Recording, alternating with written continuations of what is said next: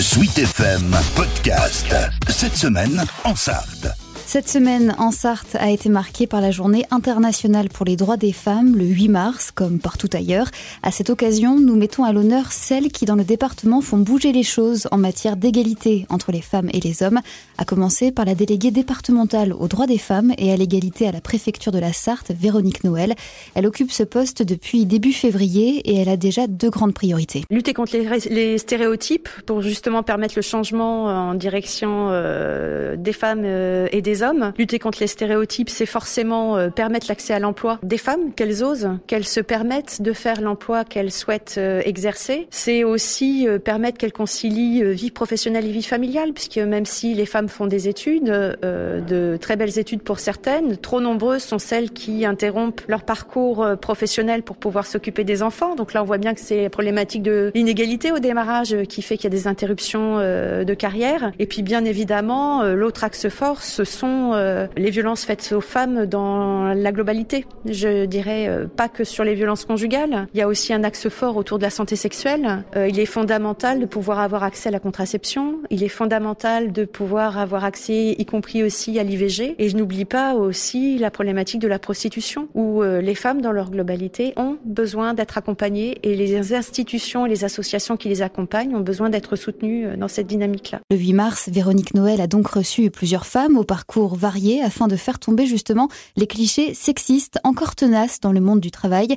Il y avait Anna, surveillante pénitentiaire à la maison d'arrêt des Croisettes à Coulennes. Je l'ai pas vraiment choisi, je dirais que c'est le métier qui m'a choisi euh, parce que j'ai fait la connaissance d'une avocate euh, parce que là-bas j'ai fait des études de droit et donc j'ai rencontré cette avocate qui m'a dit euh, est-ce que vous avez déjà pensé à l'administration pénitentiaire? Forcément j'ai répondu non parce que je connaissais pas du tout.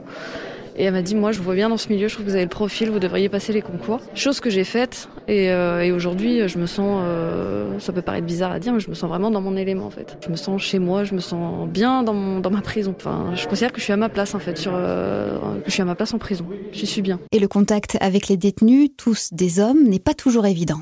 Bon, ça dépend des jours. Mais la plupart du temps, ça se passe quand même relativement bien. Après, ça, dépend aussi de notre attitude à nous. C'est toujours dans les deux sens, en fait. Tant que nous, on est correct, on est poli, euh, la plupart du temps, ça se passe bien, c'est réciproque, en fait. Donc, il euh, n'y a pas, il a pas de souci. Après, euh, faut pas oublier que c'est quand même un milieu qui peut être risqué. Donc, les hommes, ça reste, ça reste essentiel qu'il y ait des hommes quand même. À ses côtés, la capitaine Charlotte Leroy du service départemental d'incendie et de secours de la Sarthe. Elle est pompier depuis ses 13 ans. Aujourd'hui, elle est en charge notamment de l'égalité professionnelle le métier se féminise dans le département. Il y a de plus en plus de femmes. Pour cela, on a mis en place des actions au sein du service départemental d'incendie et de secours de la Sarthe. En 2018, nous sommes passés de 17% d'effectifs féminins chez les sapeurs-pompiers à 22% aujourd'hui. L'objectif, c'est de continuer à faire grossir ce chiffre et puis, euh, euh, et puis à ce que les femmes chez les sapeurs-pompiers aient une place euh, équivalente à celle des hommes. On travaille sur la communication. On propose également euh, des infrastructures adaptées avec des vestiaires euh, différenciés hommes et femmes. Bientôt, nous serons dotés d'un habillement qui correspond à la morphologie des femmes. Euh, Jusque-là, l'habillement était euh, le même pour les hommes et les femmes pour ce qui concerne la tenue du quotidien, la tenue F1. Les marchés ne proposaient pas une tenue spécifique féminine et depuis peu, c'est le cas et le SDIS de la Sarthe va commencer à s'équiper en tenue féminine. Concernant les études supérieures, des inégalités persistent entre les femmes et les hommes. En 2017, par exemple, 28% d'étudiantes décrochaient un diplôme d'ingénieur. Amélie Gaillard est en cinquième et dernière année à l'ENSIM au Mans. Avec d'autres membres de sa formation, elle a décroché en 2020 un prix dans le cadre du concours Ingénieuse. Via une enquête, l'objectif était de comprendre pourquoi les jeunes filles ne s'orientent pas plus vers les filières scientifiques. On demandait euh, à ceux qui étaient interrogés, notamment ce qu'ils aimaient dans les sciences, ce qui les avait poussés ou non à faire des sciences, si euh, ils connaissaient le métier d'ingénieur, si ça leur donnait envie d'être ingénieur, et selon eux, pourquoi il y avait assez peu de jeunes femmes qui se dirigeaient vers euh, ces études-là donc il y a plusieurs choses qui sont ressorties, donc notamment euh, la crainte des jeunes filles de s'engager dans ce métier-là, tout simplement parce qu'il n'y avait pas beaucoup de filles et du coup c'était un milieu euh, dans lequel elles avaient peur de s'engager, parce que c'est vrai que quand il n'y a pas beaucoup de filles, ça, peut faire peur. Euh, voilà. Aussi pas mal de stéréotypes familiaux ou même de toute la société qui sont là depuis toujours et qui disent que les femmes sont peut-être moins aptes que les hommes à se diriger vers les sciences. Et voilà, et aussi un grand manque de confiance euh, des jeunes femmes en leurs capacités. Et c'est vrai que à l'école, euh, en termes de calcul, euh, on voit bien que les filles comme les hommes, bah, on arrive à faire les mêmes choses, quoi. On arrive à avoir les mêmes résultats dans le même temps. Donc pas de différence à ce moment-là. Enfin, en politique, il est encore parfois difficile d'accéder à des postes à responsabilité. Au conseil départemental de la Sarthe, par exemple, seules deux femmes ont occupé la fonction de directrice de cabinet. C'est le cas de Nathalie Goasdieu depuis juillet dernier.